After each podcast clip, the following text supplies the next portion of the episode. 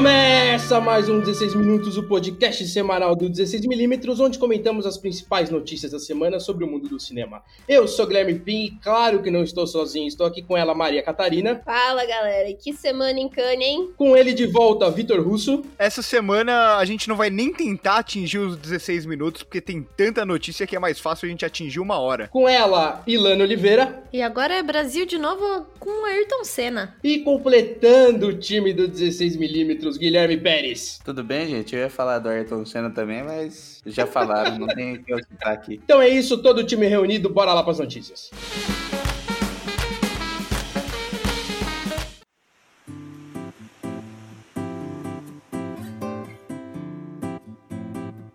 Como a Maria comentou na abertura dela, esse final de semana teve a conclusão do Festival de Cannes e tivemos aí diversos vencedores, incluindo o Brasil em diversas categorias. E foi muito especial, né? Essa edição, não só pelo Brasil, mas, por exemplo, a gente teve o Grand Prix, né? Que é uma das categorias da mostra oficial, que a gente vai explicar um pouco aqui também como é que funciona. A pessoa que ganhou o Grand Prix foi uma mulher negra, uma diretora negra, estava concorrendo também na categoria de direção. Foi um ano legal para Cannes, né? Em um ano que a política mundial tá toda instabilizada, é legal a gente ter essa edição representativa, né? E além de ter essa questão representativa que a Maria falou agora, é, tá todo mundo dizendo, claro, nenhum de nós assistimos aos filmes de Cannes porque infelizmente nenhum de nós fomos.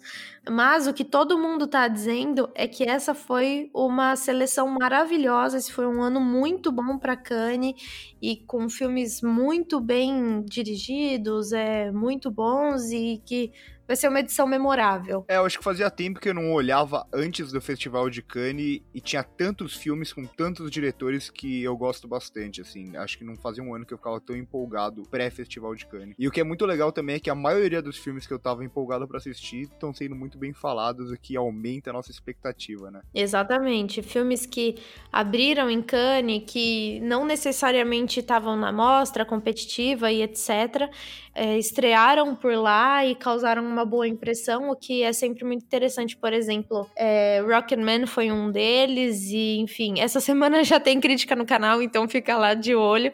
São coisas muito interessantes. Eu era uma vez no, em Hollywood e, enfim, todas causando muito boa impressão e aumentando a expectativa. Mas falando um pouco dos prêmios do Brasil em si, é preciso explicar, né? O que, que cada um representou. Para explicar melhor, Cannes funciona com diversas mostras paralelas dentro do festival. Então, primeiro de tudo, e eu acho que assim, dentro das mais relevantes, a menos relevante pode-se dizer que é a quinzena dos realizadores. Ali ela traz sempre muitos filmes que tem realizadores novos, é, realizadores que nunca foram realizadores antes, traz esse tipo de filme que geralmente a gente não tem acesso em outras, em, em, em salas de cinema mainstream. É, então vamos lá. Além dessa mostra que a Ilana falou, a gente também tem a mostra Um Certo Olhar, que também é uma mostra paralela e que é uma mostra que valoriza filmes com uma linguagem mais experimental. E essa mostra, ela tem uma relevância, assim, ela é uma das, uma das mostras mais relevantes uh, que chega perto ali da oficial, né? E por fim a gente tem a mostra oficial, né? Que é onde o grande vencedor leva a palma de ouro para casa. Então temos aí os prêmios de melhor ator, melhor atriz, melhor diretor, melhor roteiro como se fosse num Oscar, mas é a categoria principal de Cannes. E quando você chega no final, tem três prêmios importantes, como se fosse um terceiro lugar, segundo lugar e primeiro lugar, que é o Prix, o prêmio do júri, que é o terceiro lugar, o Grand Prix, que é o grande prêmio do júri, que é o segundo lugar, e por fim, a gente tem a Palma de Ouro, que é o grande vencedor que leva o prêmio para casa e é o destaque no dia seguinte, nos jornais e tudo mais, e fica marcado ali na, na história de Cannes. E eu acho importante falar também que quem ganha a Palma de Ouro como melhor filme de Cannes não pode ganhar o Grand Prix, não pode ganhar o Prix, não pode ganhar melhor atriz, não pode ganhar melhor diretor. Ele é um prêmio excludente. Então, quem ganha nas outras outras categorias não ganha o prêmio de melhor filme, porque é, Kanye pensa assim: se ele já levou o melhor filme, é porque todos os aspectos dentro dele tem que levar em consideração como se fossem o melhor. Então, é, os filmes que recebem outros títulos não vão levar o título de Palma de Ouro. E agora que a gente já explicou como funcionam essas mostras principais, o primeiro prêmio que a gente vai falar do Brasil é A Vida Invisível de Eurídice Guzmão, que ganhou um certo olhar, filme do diretor Karim Ainus. Espero estar pronunciando o nome dele corretamente, que já fez alguns filmes importantes nacionais, como por exemplo Madame Satã. É, eu só queria complementar um pouco. É, o Karim Ainus é um cara que fez muita coisa no cinema brasileiro. O Vitor falou de Madame Satã mas ele também fez O Céu de Sueli, que é um filme lindo, participou de roteiros uh, de filmes muito importantes e maravilhosos, tipo Abril Despedaçado, que é um filme lindo, e é um cara que vem trabalhando bastante no cinema brasileiro, não sei se as pessoas, às vezes as pessoas até já assistiram coisas dele, mas não associam ao nome dele. Ele trabalhou com gente bem importante, com Marcelo Gomes, é, no filme Viajo Porque Preciso e Volto Porque Te Amo. Trabalhou bastante com Walter Carvalho, que é um dos principais fotógrafos brasileiros. Então, fiquei muito feliz por ele. Não, e é sempre ótimo ver o Brasil ganhando em Cannes, né? Porque é uma safra muito boa para o cinema brasileiro e a gente sempre fala disso aqui o quanto falta para os brasileiros irem para o cinema. E é um filme que veio quietinho, né? Ninguém tava falando muito dele. É, mais para frente a gente vai falar sobre Bacurau, mas Bacurau já veio com uma certa força é que esse filme não veio do Karim. Então, é, eu acho muito interessante ter ganhado nessa, nessa mostra e, e, eu acho que a partir de agora algumas coisas podem vir a mudar. Nesse ponto de vitórias do Brasil, né, muita gente fala em relação ao Oscar, porque é o prêmio mais comercial, mas Cannes, para quem ama cinema, para quem trabalha com cinema, é a premiação mais importante, assim. E o Brasil, ele já foi premiado em 13 anos diferentes, né? Esse é o 13º ano que o Brasil leva prêmios, e o Bacurau, esse ano, como a Helena falou, que já vinha com força, já ter soltado o trailer, ele levou o prêmio do júri, que como a gente explicou ali, podemos dizer que é o, o terceiro lugar em Cannes. Ele foi, teve um empate ali com Os Miseráveis, e assim, é a primeira vez que o Brasil leva esse prêmio do júri, mas em 62 o Brasil já levou o Palma de Ouro com o Pagador de Promessas. Então a gente já tem essa força em Cannes que, apesar do Oscar ser o mais falado pelo público, é importante a gente frisar essa importância do Brasil Exato. lá na França também. E Brasil não ganhou só também com Pagador de Promessas, mas em 86 a Fernanda Torres foi a primeira atriz brasileira a ser premiada com o prêmio de interpretação feminina pelo filme Eu Sei Que Vou Te Amar, de Arnaldo Jabor, e depois ela foi seguida por Sandra Corvelloni em 2008, que ganhou na mesma categoria. Nesse mesmo ano teve também o curta-metragem Muro, que também recebeu o melhor curta. E lembrando que na categoria do Grand Prix o Brasil nunca levou o prêmio. E saindo um pouco só do Brasil em Cannes, vamos falar dos grandes vencedores. A palma de ouro foi para Parasite de Bong Joon-ho, um diretor que eu gosto bastante, diretor sul-coreano, diretor que sempre trata de temas mais sociais, ele que fez filmes mais recentes como O Expresso do Amanhã, fez também Ouija, que também concorreu à Palma de Ouro. E tem outros filmes famosos como The Host, como Memórias de um Assassino. É um diretor muito bom da Coreia do Sul, mas que pouca gente conhece, infelizmente. E eu fiquei muito feliz que esse era um dos filmes que eu estava mais atento, mais prestando atenção nesse festival. E só para completar, essa foi a primeira vitória da Coreia do Sul na Palma de Ouro. Muita gente está comentando lá fora também que esse é o filme mais pé no chão, sendo diretor. Ele sempre tratou coisas fantásticas, né? A gente vê isso no Expresso da Manhã e no Oco, já como o Russo comentou, mas nesse estão falando que ele foge um pouco dessa proposta. É, e apesar dessa, desse aspecto de fantástico, ele sempre trabalhar isso, ele continua como um, um, diretor que também ele satiriza bastante assuntos realmente sérios. Então, esse filme também tem uma pegada de um, é, de um humor meio satírico e tudo mais, que eu acho que é interessante. E o Grand Prix, como a gente já explicou aqui, o segundo lugar na competição foi para o filme Atlantics, dirigido por, pela diretora Mati Diop, que é uma diretora negra, e fez história por ser a primeira diretora negra a levar uh, um prêmio, esse grande prêmio, também a primeira diretora negra a concorrer na categoria de melhor direção. Ele é um filme franco-senegalense, ou seja, tem coprodução entre a França e o Senegal. E só para fechar aqui os prêmios, quem levou a categoria de direção foi o Jean-Pierre e o Luc Dardenne que levaram pelo filme Lejeune Ahmed. E o prêmio de melhor roteiro foi para Céline Sciamma por Portrait de la jeune fille en feu.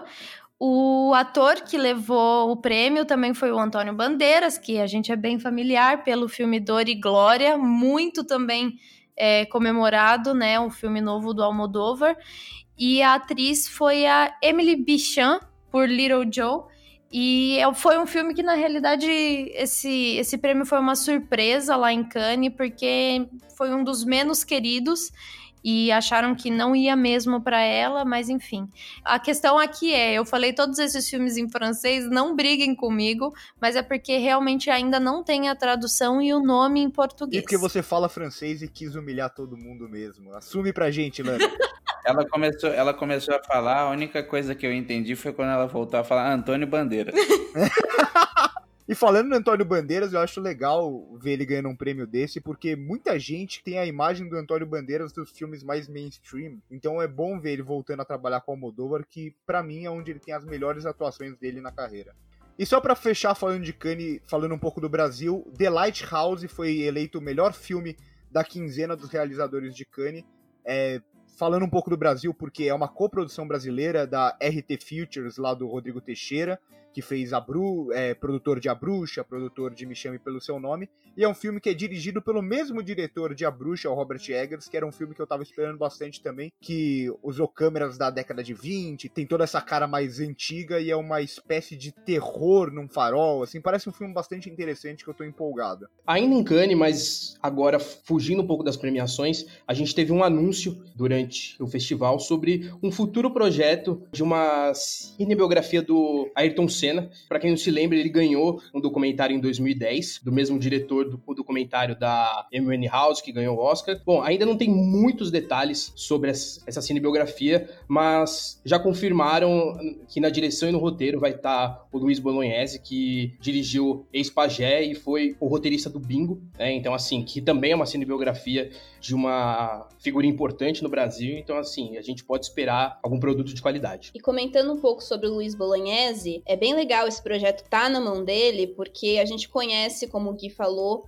uma outra cinebiografia que foi feita, foi roteirizada por ele, que é o Bingo. E além de Bingo, ele também roteirizou Elis, que por outro lado é, não tem um roteiro tão interessante, mas ele, fe ele fez o roteiro de outros filmes muito bons, como Como Nossos Pais, dirigido pela Laís Bodansky. Ele também fez Bicho de Sete Cabeças, que é um também dirigido por ela. Enfim, são filmaços, a gente tá citando aqui, porque é um cara que participou bem do cinema brasileiro com filmes marcantes. Então, eu, eu pelo menos fico feliz que o Ayrton Senna esteja na mão dele. E já que a gente estava falando do Antônio Bandeiras, tem uma curiosidade que em 2016 teve uma ideia sobre uma cinebiografia que chegou a ser anunciada e estrear esse ano, só que não foi para frente e eles cogitaram o Antônio Bandeiras no papel principal para viver o Ayrton. Que estranho. Que estranho. isso é muito estranho isso. E por outro lado, a gente está falando aqui de várias coisas boas que o cinema brasileiro apresentou durante essa semana, só que aqui dentro do Brasil não é tão bonita assim, né? O Festival de Brasília desse ano foi adiado, então notícia complicada, né? Estranho que a gente vê uma coisa tão bonita em Cannes agora acontecendo, o Ayrton Senna sendo divulgado e aqui em Brasília o festival é adiado, um dos maiores do Brasil, né? É, no caso o festival ia acontecer em setembro e ele passou para novembro, aconteceu a mesma coisa com Cine Pernambuco, que deveria ter acontecido nesse mês de maio, né, mas ele foi adiado para julho, e tudo isso pela saída da Petrobras como a principal financiadora dos festivais. A gente comentou sobre isso episódios passados. Então a gente vê que esse ano está realmente com problemas os festivais. Tem esses dois que, que, a gente comentou agora. Na semana passada a gente comentou sobre a situação do Animamundi. Então, assim, aqui não tá fácil. É, e é legal falar que o Festival de Brasília ele costuma lançar muita gente. Eu arriscaria dizer que é o segundo festival mais importante aqui do Brasil, depois do Festival de Gramado. Então, é triste saber que tá, que tá arriscada, assim, a, a produção dele, no sentido de estar tá sendo adiado, de estar tá, é, com essa questão mais instável, né?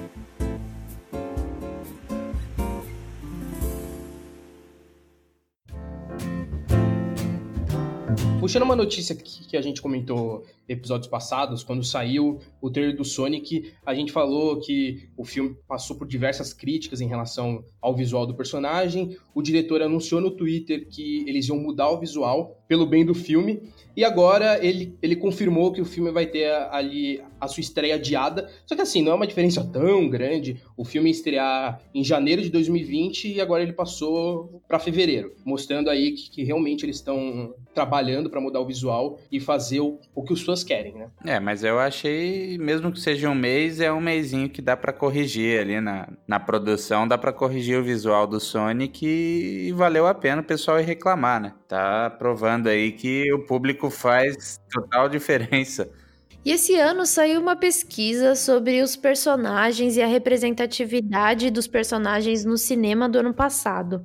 É, chegou à conclusão de que existiram mais personagens LGBTQ+, em 2018, mas a diversidade racial diminuiu. É, assim, em relação a esse aumento, né, esse, é, a análise mostrou que em 110 filmes que eles analisaram, 18% incluíram com personagens LGBTQ+, que teve um aumento em relação a 2017, só que assim, de 6%. Né? Então, é um aumento, é legal isso, só que assim, a gente dá pra ver que não é um número tão alto, mas é um avanço importante. É, um avanço a se considerar, né? Lembrando que, sei lá, há anos atrás não, ninguém tocava no assunto, né, e tudo mais. Ou quando tocava, quando tocava de forma muito sutil, né? O problema é que é isso, eu acho que a indústria ela acompanha muito um movimento social e ao mesmo tempo que ele cresceu em personagens LGBT, a gente tem essa queda na diversidade racial, que é extremamente problemático, né?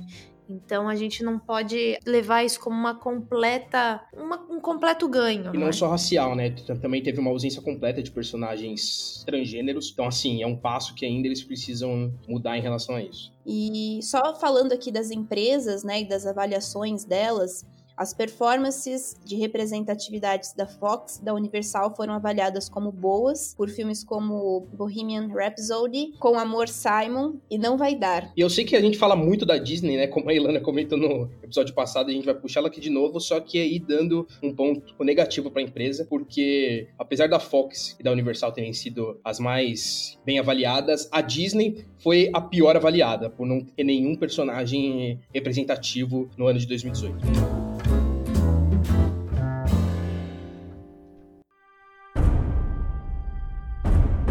Agora chegando naquela parte que não pode faltar, que são os trailers da semana. E a gente vai começar com um trailer de uma série, o trailer de Westworld, que, sinceramente, eu assisti no domingo antes de Game of Thrones. Eu não vi ele até o final. Aí eu saí e eu não tinha me ligado que era um trailer de Westworld. Só fui descobrir isso no dia seguinte. Eu, eu tava assistindo e eu falei, nossa, que trailer legal, hein? Parece interessante essa série nova com Aaron Paul. Legal ver ele de volta, né? E aí no dia seguinte eu fui descobrir que, que era o trailer de Westworld, fui rever e achei bem legal. Parece que a série vai tomar um caminho que eu não esperava tanto, sinceramente. Então, eu só fiquei em dúvida em relação ao trailer se aquela ambientação é o mundo real ou se não é um parque avançado, assim, tecnologicamente. É, eu acho que esse é um dos problemas de, de Westworld. Eles começaram a usar isso muito, muito como uma desculpa do roteiro, que é real e que não é real, e acho que a série começou a se perder por, por não saber essa própria diferenciação e toda a questão de eles quererem trabalhar várias linhas temporais, que em muitos momentos é desnecessário só para tentar confundir o público. Eu também não sei, né? Acho que não dá pra gente saber agora, mas eu pelo menos eu achei bonito, assim, eu achei a, a ambientação legal sair um pouco do, do faroeste e ir para um outro lugar. A gente só sabe que, que no último episódio o Nolan vai explicar tudo no roteiro, então fica tranquilo. Isso é uma tristeza para mim, porque eu sempre gostei muito dos roteiros do Christopher Nolan e gostei muito da primeira temporada de Westworld, mas, né, vemos que não está se mantendo. Mas eu acho que pelo menos Westworld não, não tá naquela fase de não tem como salvar. Eu acho que eles têm como voltar ao rumo original. Se eles, se eles souberem o que fazer, né? Se eles não quiserem quiserem ficar com esse negócio de vamos trabalhar várias. para mim, isso é o que mais incomoda. Vamos trabalhar várias linhas temporais, mesmo que o público já saiba disso, por causa do plot twist da primeira temporada. E aí ele não engana ninguém e acaba ficando confuso desnecessariamente. E agora, eu não vou deixar o Pérez chamar essa notícia. Aleluia, não aguento mais chamar trailer de terror. Exatamente. Eu já tô com dó dele porque uns programas aí a gente só deixou ele puxar trailer de terror, sendo que ele nem assiste. Então vou deixar essa para mim, Pérez. Vou te ajudar. É, pode falar, pode falar. Porque saiu o trailer de The Nightingale, que é o, é o novo filme da Jennifer Kent, que dirigiu Babadook. E assim, a atmosfera muito parecida, só que deu para perceber que não vai ter uma criatura, né? Eu acho que vai ser um terror mais humano, assim. Eu acho que do modo que, que ela dirige, vai ser fantástico. Eu acho que me lembrou mais nesse trailer, me lembrou mais a bruxa do que o próprio Babadook. Exato, até pela ambientação, né? Exatamente, pela ambientação e pela aquela. Parece que pelo ritmo que o filme vai tomar, pela própria trilha sonora. É, então me lembrou bastante a bruxa e eu tava na expectativa por um novo filme dela, porque para mim o Babadook é um dos melhores filmes de terror dos últimos anos, sem sombra de dúvidas. É, então, eu concordo plenamente com. Eu assisto pouco filme de terror, mas o Babadook foi um dos que eu mais gostei daqueles que eu vi. Até porque tem toda essa questão do, do terror psicológico, não só do psicológico em relação ao espectador, mas do psicológico do personagem. Então, é, eu gosto bastante dessa, desse estilo de é, terror. É um terror que também fala sobre outros temas, que acho que o gênero, o gênero de terror é sempre um gênero muito bom para trabalhar outros temas, trabalhar metáforas. Então, aqui no Babadook você pode interpretar, sei lá, como é, depressão, por exemplo. Então eu gosto disso, eu gosto quando o terror ele funciona como terror, mas ele também fala sobre outras coisas. E a grande surpresa da semana é que saiu o primeiro trailer do Exterminador do Futuro, Destino Sombrio, achei um nome muito merda também, mas ele retoma aí a volta do James Cameron para a franquia, né? Ele não vai dirigir, mas vai ser um produtor ali, ali muito próprio. Ah, não, não, não, não. Que tá na produção não significa nada. mas ele escreveu o roteiro também, não? Mas é, é que no caso do, do, James Cameron, eu acho que é um pouco diferente. Ele, quando ele produz um filme, ele fica mais próximo do, do projeto, ainda mais sendo um projeto que ele que é, é, um projeto que ele gosta tanto, né? O Exterminador do Futuro é um dos melhores filmes da carreira dele, é um dos principais projetos dele. E assim, a gente pode usar o Alita como um argumento contra essa afirmação, mas também tem que entender que o Robert Rodrigues ele tem muito dedo no filme. E aqui, quem vai dirigir o Exterminador do Futuro, que no caso é o, é o Exterminador do Futuro 6, só que eles vão excluir os três passados, né? No caso, o Exterminador do Futuro 3, o que tem o Christian Bale, que eu não, não, não tenho ideia do nome, e o último, o Gênesis que fizeram. Então eles vão excluir esses filmes, ele vai acompanhar diretamente depois do 2. E nesse caso o Tim Miller vai ser o diretor. Então a gente já pode esperar boas cenas de ação, apesar do trailer me incomodar um pouco com o CGI, você o chato do, do CGI de novo. Só para passar uma informação aqui que a gente falou do roteiro, o que é muito estranho é que tá marcado, pelo menos aqui no Google, eu costumo confiar no Google, tá marcado como um filme tendo sete roteiristas aqui diferentes. Ai. Meu Deus. Então, exatamente. Eu acabei de olhar aqui na realidade. Vou passar Informação de qualidade, Informação, não é Rogerinho. a questão aqui é, a história é sim do James Cameron, mas é uma história por Charles Eagle, Josh Friedman, David Goyer e Justin Rhodes. Mas o roteiro é feito por três homens: David Goyer, Justin Rhodes e Billy Ray. Tati, é uma galera, né? Isso porque o James Cameron falou que a história ela é muito simples. Então, assim, porra, três caras para escrever uma história simples, a gente pode ficar com o pé atrás. É estranho, né? porque tem bons nomes aí. A gente, a gente já falou do Tim Miller, que fez Deadpool, James Cameron, o próprio David Goyer que é um cara que fez coisas muito boas, como os Batmans do Nolan, mas também fez Homem de Aço e Batman vs Superman. Então isso só não me deixa saber o que esperar. E eu, sinceramente, o trailer para mim não foi um trailer ruim, mas também não foi um trailer bom. Foi aquele famoso trailer. É, legal.